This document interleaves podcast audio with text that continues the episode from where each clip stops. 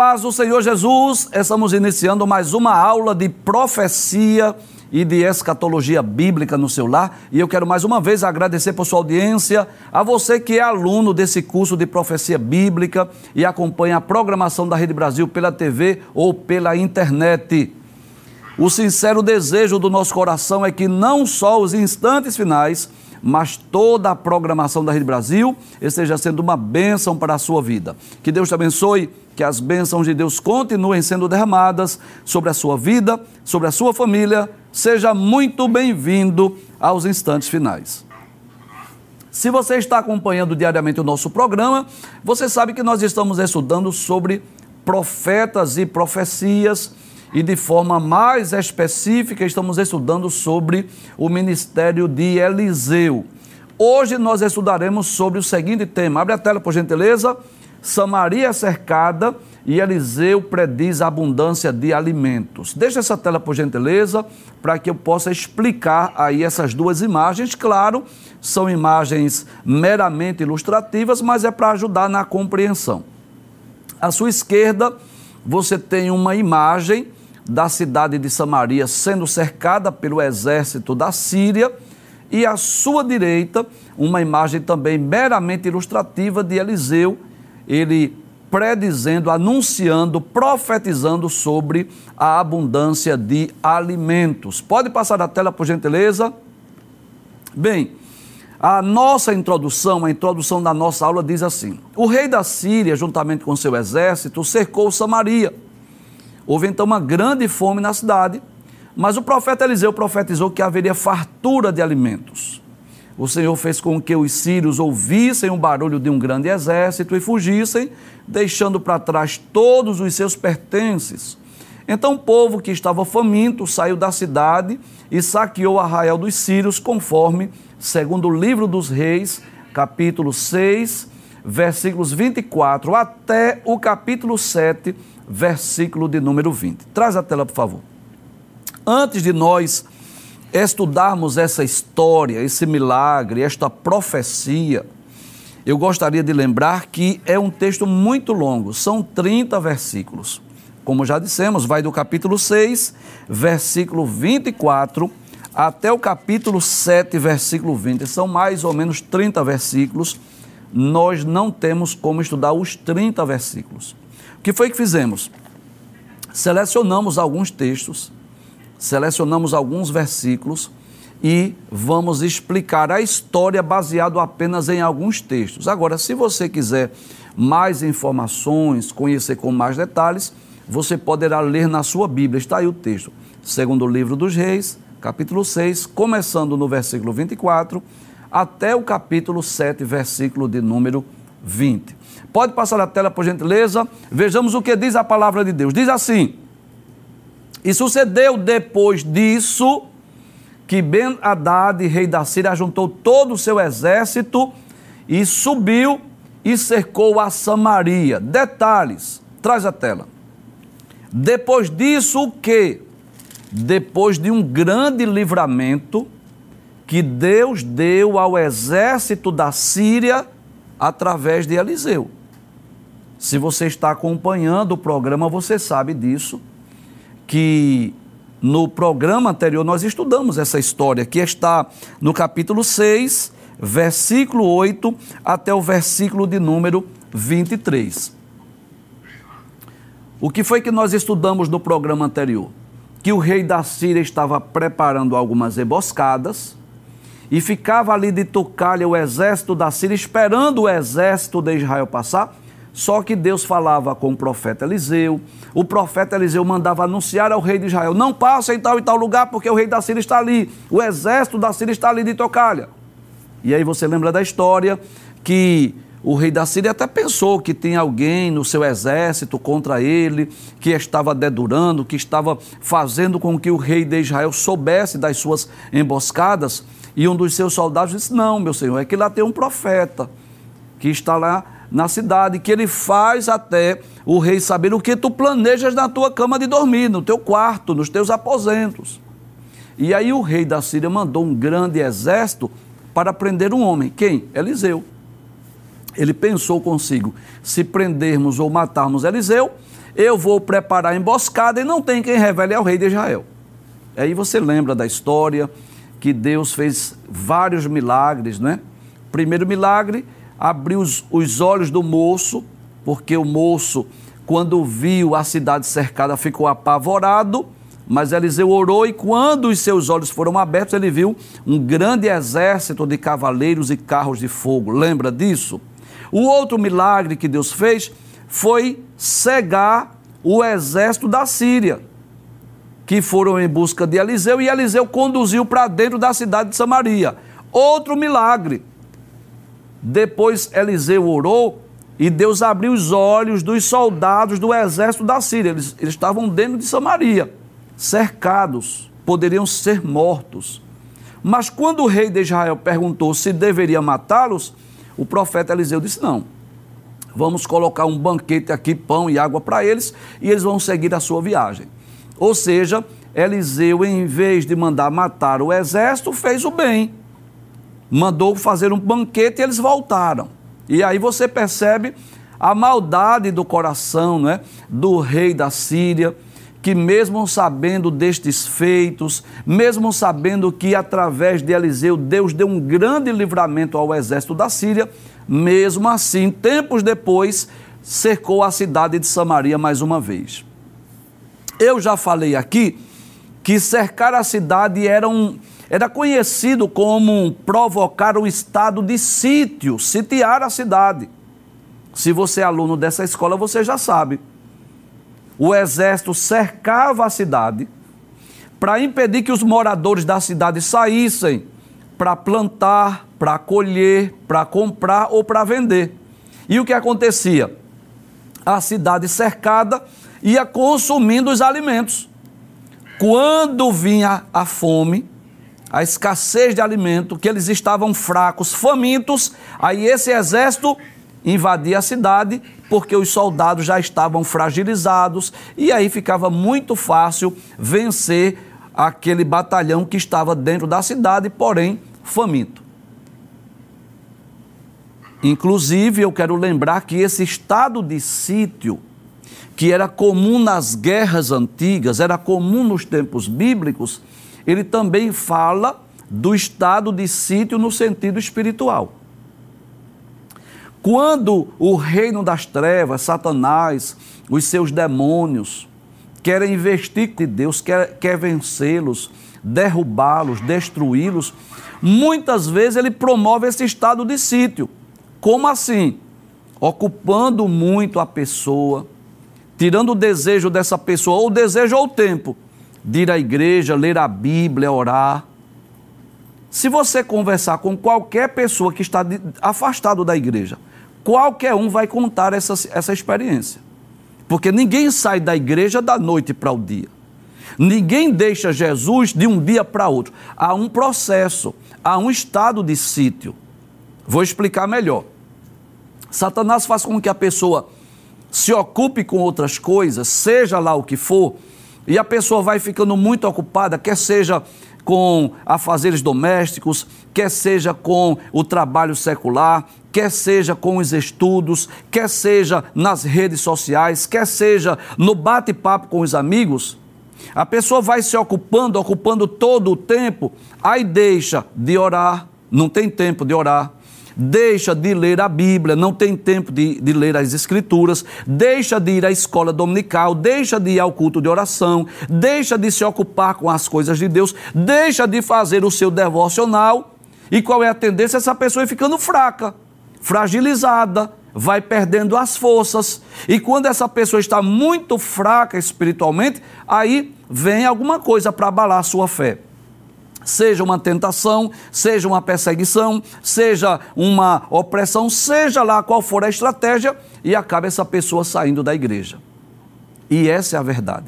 Você deve conhecer alguém assim que era um crente fiel, fervoroso, espiritual, dedicado à igreja, dedicado à obra do Senhor, mas hoje encontra-se ou muito fragilizado, ou muito fraco na fé, ou até talvez já saiu da igreja. E Deus me usa nessa noite, eu tenho muita convicção do que eu estou dizendo. Deus está me usando nessa noite para dizer que há muitos cristãos em estado de sítio, detalhe, sem perceber. Porque, ao menos nos tempos bíblicos, eles viam a cidade cercada. Eles estavam cientes que estavam em estado de sítio. Mas na vida espiritual, nem sempre a pessoa percebe. Vou dar um exemplo simples. Às vezes a pessoa começa, por exemplo, a, a estudar. E claro, tem que estudar mesmo, nesse mundo competitivo que a gente vive. Tem que estudar. Mas às vezes a pessoa começa a estudar sete dias na semana. Quando não está na faculdade, está fazendo as atividades. Aí não tem tempo de orar. Não tem tempo de ler a Bíblia. Não tem tempo de ir à igreja. Aí ele fica muito intelectual, conhecedor de matemática, física, química, biologia, etc. Mas não tem vitamina espiritual. Isso pode ser nos estudos, isso pode ser é, no trabalho, isso pode ser nos afazeres domésticos, isso pode ser nas redes sociais. E Deus está me usando nessa noite, sabe para quê? Para advertir alguns cristãos a fazer uma análise como você está dividindo o seu dia. O que é que você está fazendo com as 24 horas do dia que Deus lhe dá? E o que é que Deus quer de nós? Sabedoria na administração do tempo. Como bons mordomos do tempo, nós precisamos dividir o nosso tempo para o nosso devocional, o nosso momento a sós com Deus, o nosso momento a sós de joelhos em oração, com a Bíblia. Quando possível, porque nem sempre é possível, mas quando possível, estar na igreja, na escola dominical, no culto de oração, no culto de doutrina. Nós temos que preservar, porque isso deve ser prioridade para nós. Nós temos que ter o nosso tempo também do trabalho, sim, da família, sim. Nós temos que ter o nosso tempo do repouso, do descanso. E o que é que Deus quer de nós? Que sejamos bons administradores, a administrar bem o tempo, para que nós não venhamos ficar fragilizados na fé e depois venhamos a ser destruídos. Volta a tela mais uma vez. Então, depois de tantos privilégios, depois de tantos benefícios que a Síria recebeu através de Eliseu, mandou cercar a cidade. Ben Haddad, que é um símbolo, ou uma simbologia, ou uma representação de Satanás, sitiou a cidade de Samaria. E houve grande fome em Samaria, porque cercaram e até que se vendeu. Olha, a situação era tão crítica lá em Samaria que uma cabeça de jumento valia 80 peças de prata. Que coisa interessante. Detalhe, não é o jumento inteiro, não, é só a cabeça mesmo. Só a cabeça do jumento. E a quarta parte de um cabo de esterco de pombas por cinco peças de prata. Traz a tela, por favor. Deixa eu explicar isso aí. Eu tive o cuidado de fazer uma pesquisa minuciosa, detalhada, com muita humildade eu digo isso, mas você sabe que eu estudo antes de falar aqui, né? Não está tudo aqui não, você sabe disso. Eu vi várias versões da Bíblia, vários comentaristas bíblicos e os teólogos se dividem em dois grupos. Há um grupo que diz assim: era esterco de pomba mesmo. Outros dizem não, era uma espécie de uma ervilha que era uma comida das pessoas mais pobres e aí é, essa pelo seu aspecto daquelas ervilhas que era muito parecido com o esterco de pomba, chamava-se esterco de pombas. Então os teólogos dividem. Bem, eu vou dar o meu parecer, embora reconhecendo que há divergências de opiniões, mas é possível que seja uma espécie de ervilha mesmo. E eu vou dizer por quê. Ora, se as pessoas estivessem comendo esterco de pomba, é porque tinha pombo. Então era muito melhor comer o pombo do que o esterco. Concorda comigo? Então, se havia esterco de pomba para vender, é porque tinha pombo. Então, por que, é que as pessoas não comiam os pombos e comiam o esterco? Então, tudo leva a crer que esse esterco de pomba, na verdade, era uma espécie de uma ervilha que recebia esse título porque a aparência desse, dessa ervilha era semelhante a, ao esterco de pomba. E a cabeça do jumento, que eu quero lembrar também, que o jumento não é uma comida é, usual, comum do judeu. O judeu considera o jumento como uma comida imunda. E detalhes. Às vezes a pessoa diz assim: eu tenho duas mil cabeças de gado e não é só a cabeça, são dois mil animais mesmo. Então, às vezes, para nós, uma cabeça de um animal representa o animal inteiro. Eu tenho 500 cabeças de ovelha, ou seja, ele tem 500 ovelhas, dá para entender? Mas no texto bíblico, a cabeça do jumento não era o jumento inteiro, era só a cabeça mesmo.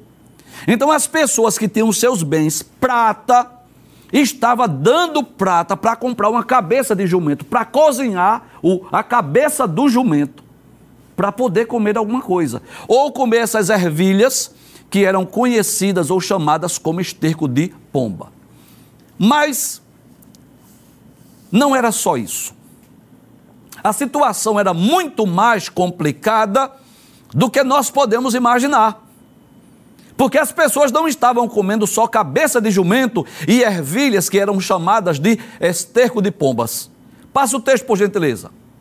Diz assim: Sucedeu que passando o rei pelo muro, quem sabe olhando lá no muro, para ver o exército, para saber se o exército foi embora, uma mulher gritou dizendo: Acode-me, ó rei, meu senhor, me acuda. Ele disse assim: Se o senhor te não acode, de onde te acudirei eu? Da eira ou do lagar? Como quem diz assim? Olha, se Deus não te socorrer, eu não tenho como te socorrer. Como é que eu vou te acudir, te socorrer da eira, que era aquele terreno onde se espalhava, onde se debulhava o trigo, ou o lagar, que era o lugar que fazia o suco da uva? Em outras palavras, traz a tela. O rei sabia que aquela mulher estava faminta, que ela queria alimento, mas ele não tinha como prover. Eu já disse aqui, a cidade cercada, não pode sair para comprar, não pode sair para vender, não pode sair para plantar, não pode sair para colher. Simples, a comida estava acabando. E a situação era tão difícil que duas mulheres fizeram o que uma mãe, num, numa situação comum, normal, jamais faria. Você sabe que uma mãe tem um amor muito profundo pelos filhos. A mãe faz tudo o que for preciso pelos filhos. Mas a fome era tão grande em Samaria que duas mulheres combinaram: vamos comer os nossos filhos. Olha, se, se, um, se um jumento era uma comida imunda para o judeu, imagina comer carne humana. Imagina o que é uma mãe comer a carne do próprio filho. Veja que situação difícil. Atos de canibalismo a ponto de duas mulheres combinarem entre si. Vamos comer seu filho hoje, amanhã você vai comer o meu. Passa a tela, por gentileza. Veja o que diz. Disse-lhe o rei: Que tens? A mulher diz assim: Olha, Disse ela: Essa mulher me disse: Dá cá o teu filho para que hoje comamos e amanhã comeremos o nosso filho. Cozemos, pois, o meu filho e o comemos. Você já imaginou? A fome era tão grande que a mulher cozinhou e comeu seu próprio filho. Mas no dia seguinte, que ela disse à outra mulher, não é? Vamos hoje matar seu filho, vamos comer o seu filho, para que comamos, ela escondeu. O que é que eu aprendo aí? Não é que o filho morria e elas comeram a carne do filho depois de morto. Não, é matar o filho para comer mesmo. O desespero, a fome era tão grande que as mulheres combinaram. Então, a primeira mulher foi, matou seu filho, comeram ambas, e no dia seguinte, que era para matar o filho da outra, ela escondeu o seu filho. Não eu, eu não vou matar meu filho de forma alguma. E ela, ela foi ao rei. Passa a tela, por gentileza. Aí a, a fúria do rei se acendeu contra Eliseu. Sucedeu que, ouvindo o rei as palavras desta mulher, rasgou as suas vestes e disse: Assim me faça Deus a outro tanto, se a cabeça de Eliseu, filho de Safate, hoje ficar sobre ele. Talvez você pergunte, né? Por que essa fúria contra Eliseu? Aí eu já disse. Eliseu teve a oportunidade de matar o exército da Síria. E o que foi que ele fez? Ele deu um banquete. Ele mandou colocar alimento, água e depois despediu o exército. E o exército da Síria, Ben Haddad, que representa Satanás, mesmo aquele exército sendo beneficiado, o que eles deveriam fazer? Se tornarem duas nações amigas, deixarem de guerrear, deixarem de pelejar um contra o outro. Era isso que deveria fazer. Mas Ben Haddad era mau, era perverso, era astuto. Por isso eu digo que ele é um, um símbolo, ou uma simbologia de Satanás. mesmo depois de terem recebido os benefícios, mandou cercar a cidade de Samaria. E por isso o rei diz assim: Assim me faça Deus a outro tanto, se a cabeça de Eliseu permanecer sobre ele. Ou seja, nós vamos decapitá-lo, nós vamos matá-lo. Vamos matar o profeta Eliseu, porque ele poderia ter matado o exército da Síria e não fez. Passa a tela, por gentileza. Aí diz: Então disse Eliseu: Ouvi a palavra do Senhor. Olha a profecia. E aí eu quero dizer que a gente já deu um avanço nos textos, exatamente porque não dá para estudar versículo por versículo. Ouvi a palavra do Senhor. Assim diz o Senhor. Olha a profecia. Olha o homem de Deus sendo usado agora pelo Espírito Santo para profetizar. Eliseu diz assim: amanhã, quase a este tempo, ou seja, quase a essa hora, em outras palavras, em menos de 24 horas, haverá uma medida de farinha por um ciclo e duas medidas de cevada por um ciclo à porta de Samaria. Traz a tela. Olha, eu quero deixar com muita tranquilidade, eu vou dizer isso. Tem, tem profecia que parece loucura. Eu não vou mentir, não. Tem profecia que parece absurdo, parece loucura. Mas se foi Deus que falou, vai se cumprir. Porque imagina, a cidade cercada, sem alimento, o povo dando prata em troca da cabeça de um jumento as mulheres matando seus filhos para comer seus próprios filhos, praticar ato de canibalismo. Chegar alguém e dizer que amanhã vai ter fartura, vai ter alimento, vai ter cevada, vai ter trigo, parece loucura, sim ou não? Mas se Deus falou, mesmo aquilo que parece loucura se cumpre. Se for de Deus, se cumpre. Passa a tela, por gentileza. Aí um capitão em cuja mão o rei se encostava, né, um dos seus generais, dos seus capitães, um dos seus grandes, ele disse ao homem de Deus: Eis que, ainda que o Senhor fizesse janela no céu, poder-se-ia fazer isso? Ainda que Deus abrisse uma janela lá no céu? E ele disse assim: Eis que o verás com os teus olhos, porém daí não comerás. Ou seja, você foi incrédulo, você não acreditou, você duvidou do poder de Deus. Você vai ver, mas não vai comer. Foi a sentença daquele homem incrédulo. E por quê? Porque ele, ele era israelita, ele era hebreu, ele, ele conhecia o Deus de Israel. E ele sabe que Deus é o Deus do impossível. Ele conhecia com certeza as histórias da Bíblia que Deus fez sair água da rocha, que Deus mandou codornize no deserto, que Deus mandou maná, que Deus muitas vezes supriu a necessidade do seu povo.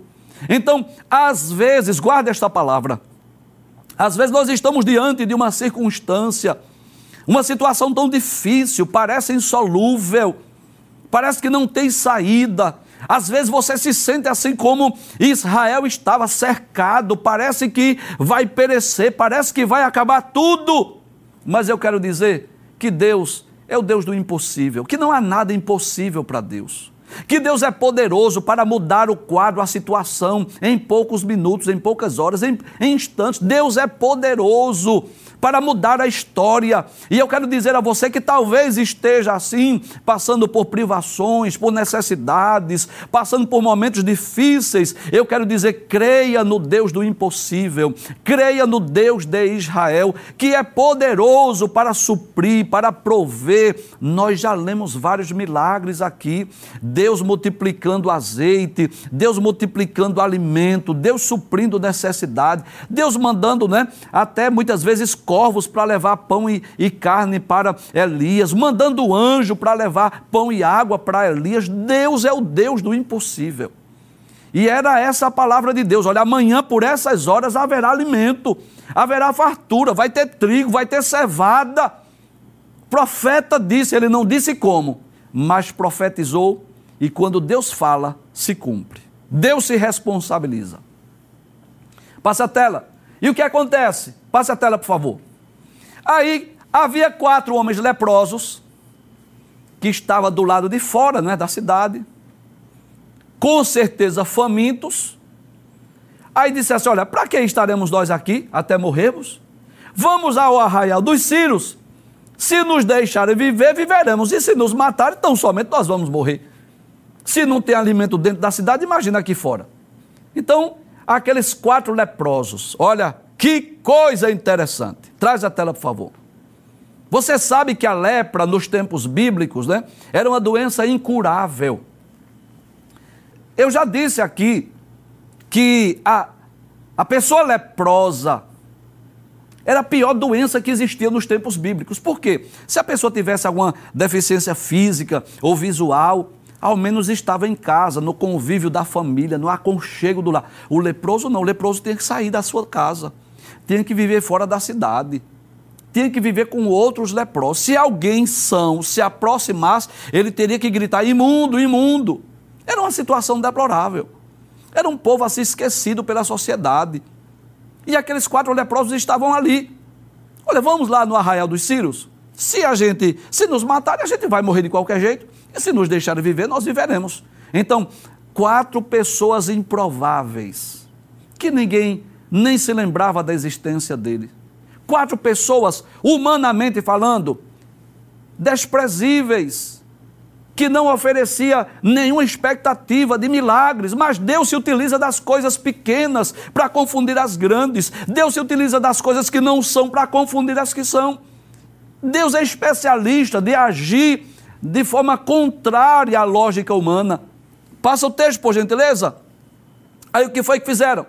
Eles levantaram-se ao crepúsculo, muito cedo, para ir ao arraial dos sírios. E chegando ali não tinha ninguém.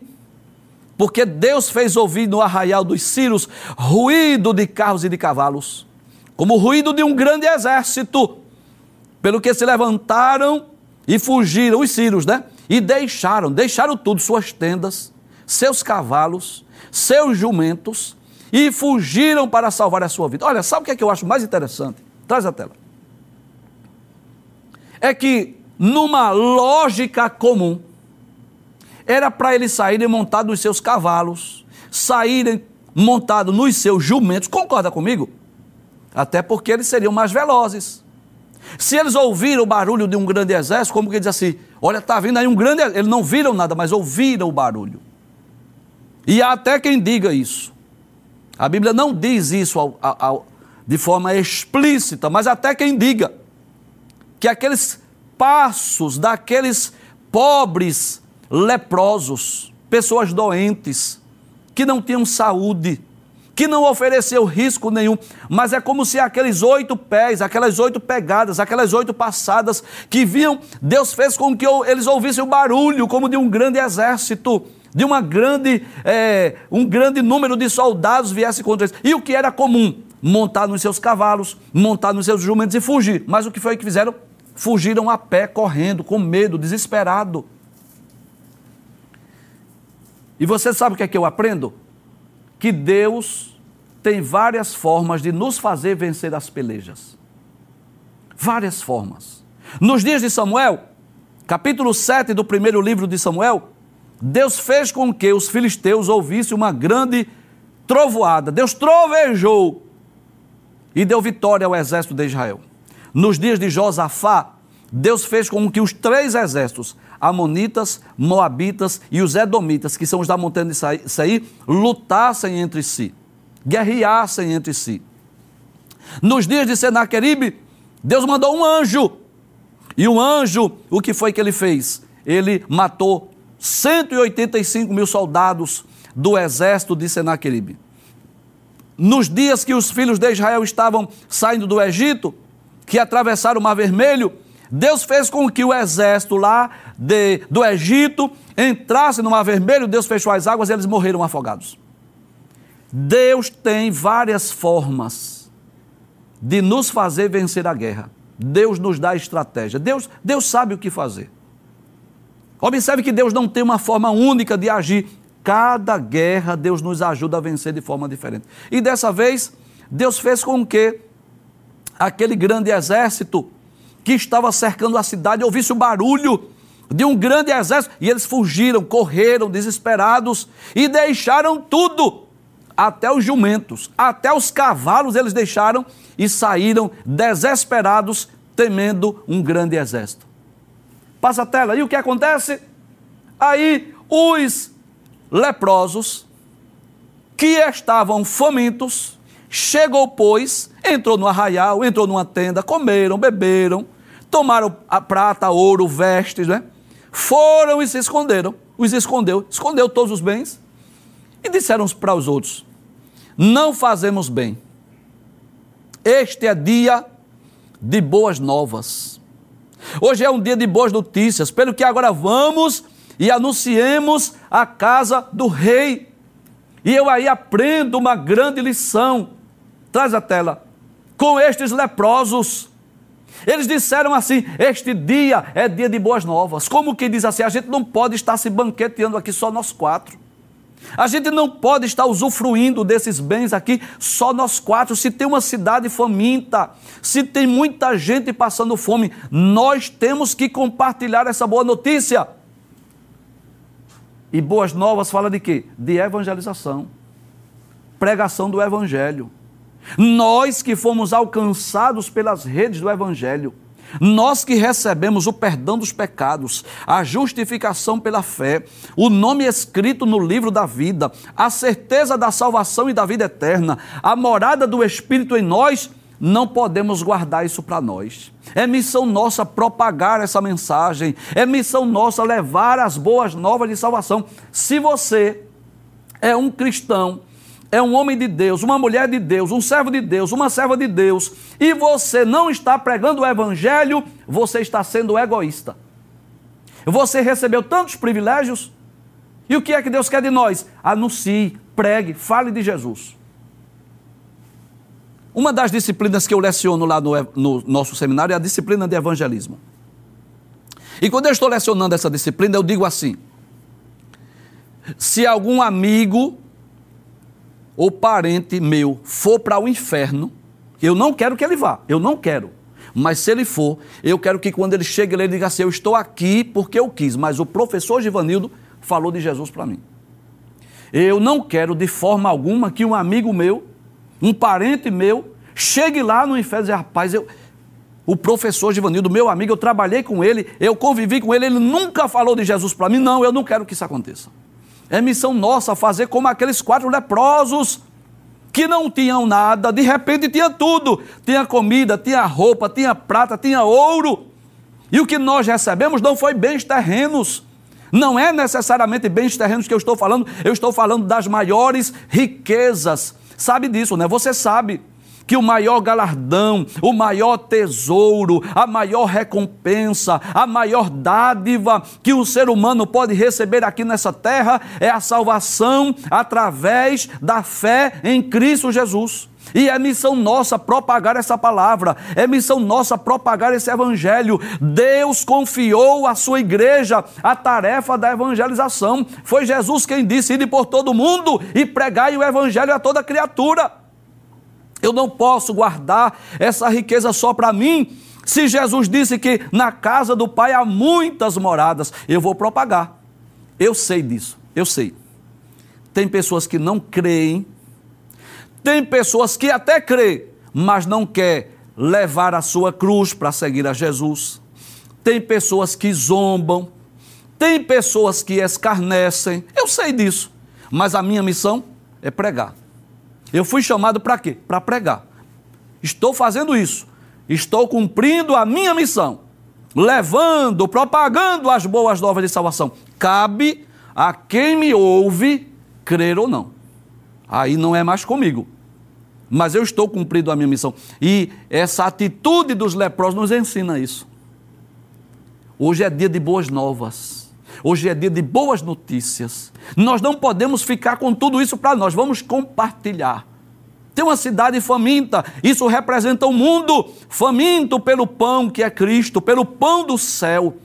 Um mundo que está precisando de ouvir a mensagem do Evangelho. Somos nós, sou eu e você que temos que levar essa mensagem. Pregue o Evangelho onde você estuda, pregue o Evangelho onde você trabalha, pregue o Evangelho para a sua família. Se eles quiserem crer, que creiam. Se quiser acreditar, que acreditem. Se quiser receber a Cristo, que receba. Se não quiser, a sua missão, a minha missão não é salvar ninguém, mas é pregar o Evangelho. Passe a tela, por gentileza.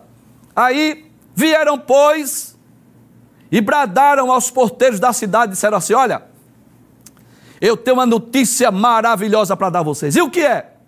Fomos ao arraial dos Círios e não tem ninguém lá. As tendas, as cabanas, mas não tem ninguém. Nem homem. Os cavalos tá tudo amarradinho. Os jumentos tá tudo amarrado para não correr nem fugir. As tendas estão como dantes.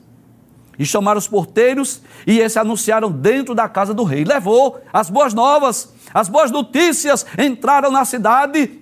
Olha, aquele arraial onde havia soldados, onde havia um exército poderoso, agora só estão as tendas. E lá tem roupa, lá tem ouro, lá tem prata, tem jumentos, tem cavalos, tem alimento, tem fartura, tem abundância. Passa a tela, por gentileza. Então saiu o povo e saqueou o arraial dos Círios.